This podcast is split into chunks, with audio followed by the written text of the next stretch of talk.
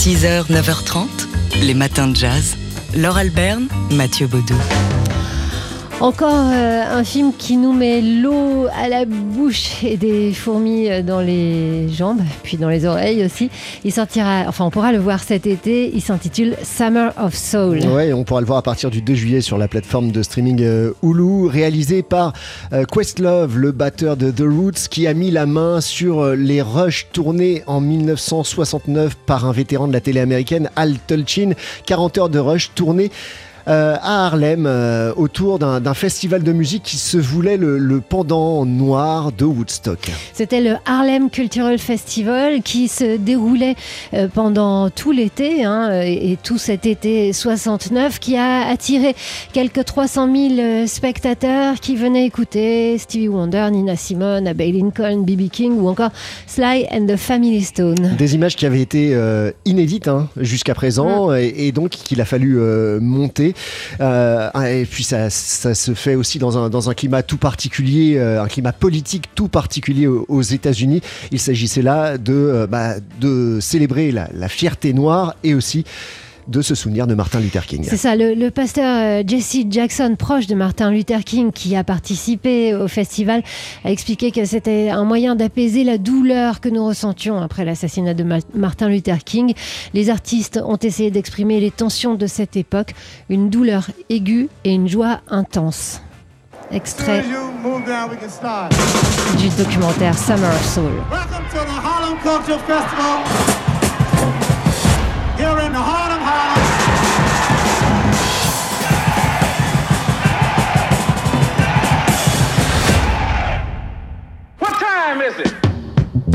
Not be able to stay home, brother. You will not be able to plug in, turn on, and cop out. You will not be able to lose yourself on Skag and skip out for beer during commercials because the revolution will not be televised.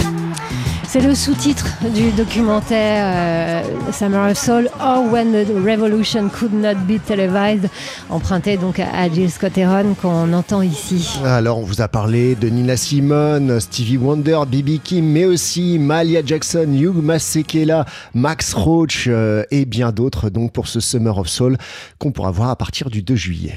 Sur la plateforme Ulu. 6h, 9h30, les matins de jazz. Laure Alberne, Mathieu Baudou. À Harlem, tu avais Armstrong, tu avais Duke Ellington, tu avais Count Basie. Kinshasa, Léopoldville, c'est la même chose par rapport à l'Afrique. Une métropole artistique. Tout le monde rêvait d'aller à Kinshasa.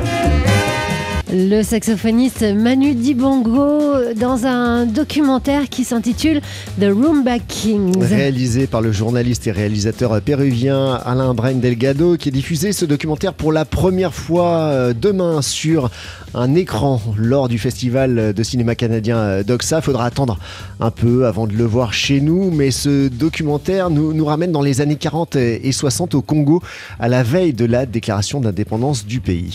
Euh, deux décennies marquées par la colonisation belge, euh, oppression et violence bien sûr pour la population locale.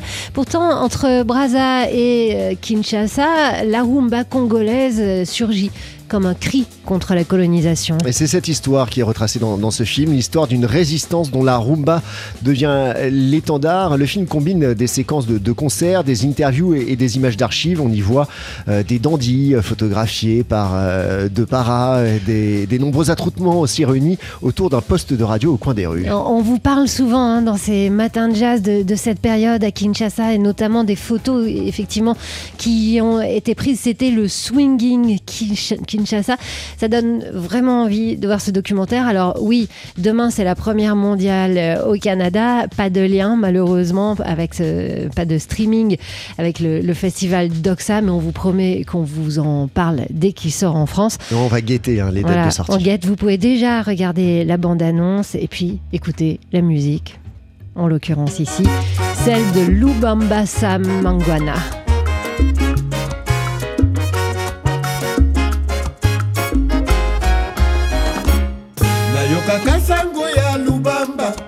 Lingomba oyo ya banangola nakutana na padrinyu ayebisinga zonga mboka. Natuna ye sango ya lubamba ayebisanga maloba oyo. Mangwa nazonga mboka tosala bilanga tobokolo bibwele.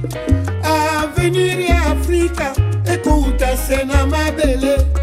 Nayokaka sango ya lubamba kibuka ketoka esingola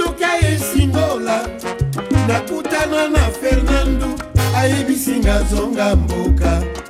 Natuna ye sango ya lubamba ayebisanga maloba oyo. Yango nazonga mboka kosala bilanga kobokolo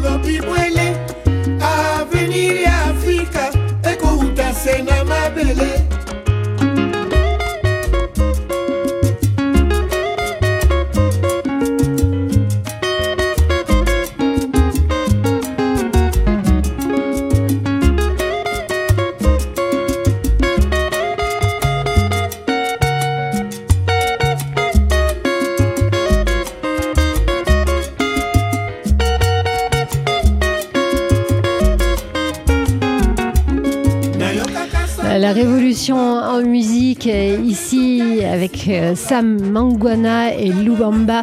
Donc euh, on, on attend avec une grande impatience ce documentaire qui s'intitule The Rumba Kings. 6h, 9h30, les matins de jazz. Laure Alberne, Mathieu Baudou. On aurait fêté ses 80 ans aujourd'hui, ce matin, dans les matins de jazz. On se souvient du pianiste Stanley Cowell. Ouais, qui nous a quitté le 17 décembre euh, dernier, Stanley Cowell, qui a débuté le piano euh, tout jeune et qui a eu un coup de foudre pour le jazz alors qu'il a assisté à 6 ans à un concert euh, d'Art Tatum, un ami de, sa famille euh, par ailleurs. Euh, Et puis il a étudié euh, au lycée euh, musical où il a rencontré brièvement euh, un certain Thelonious Monk, euh, une rencontre qui ne l'a pas laissé euh, totalement insensible. I have to say too, I heard uh, Thelonious Monk. Je dois dire que j'ai entendu euh, Monk au lycée de jazz, et qui était alors une école secondaire euh, supérieure. J'étais très impressionné. Je l'ai rencontré dans les coulisses. Uh,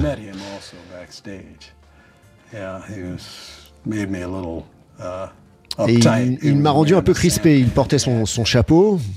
Et j'avais commencé à l'époque à composer des petites choses qui sonnaient un peu comme ce que je l'avais entendu jouer sur disque. Et, et je lui ai dit, Monsieur Monk, j'ai écrit quelques chansons dans votre style. Et il m'a regardé I said, well, what do you mean? All my songs are different. et il m'a dit, qu'est-ce que vous voulez dire? Toutes mes chansons sont différentes. Et ça m'a un peu secoué. Euh, Je, ne savais pas comment suivre et je n'ai rien pu dire après ça. Bon, ça l'a secoué, mais enfin, ça l'a pas découragé. Il s'est installé ensuite à New York au début des années 60. Il, a débuté euh, sa carrière en tant que professionnel euh, aux côtés du saxophoniste Marion Brown.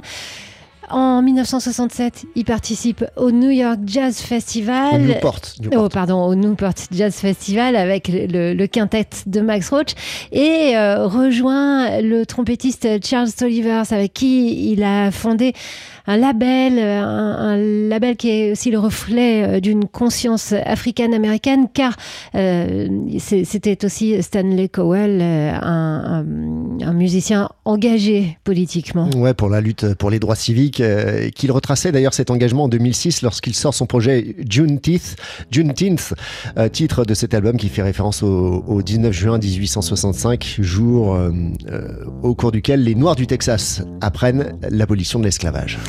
Stanley Cowell, donc, qui aurait fêté ses 80 ans aujourd'hui. À cette occasion, Sébastien Dovian, ce soir, euh, dans Jazz Live, euh, vous propose de passer la soirée avec lui, avec un, un concert qu'il a enregistré à Copenhague en 1993. On écoute un peu ici la musique de Stanley Cowell avec Traveling Man.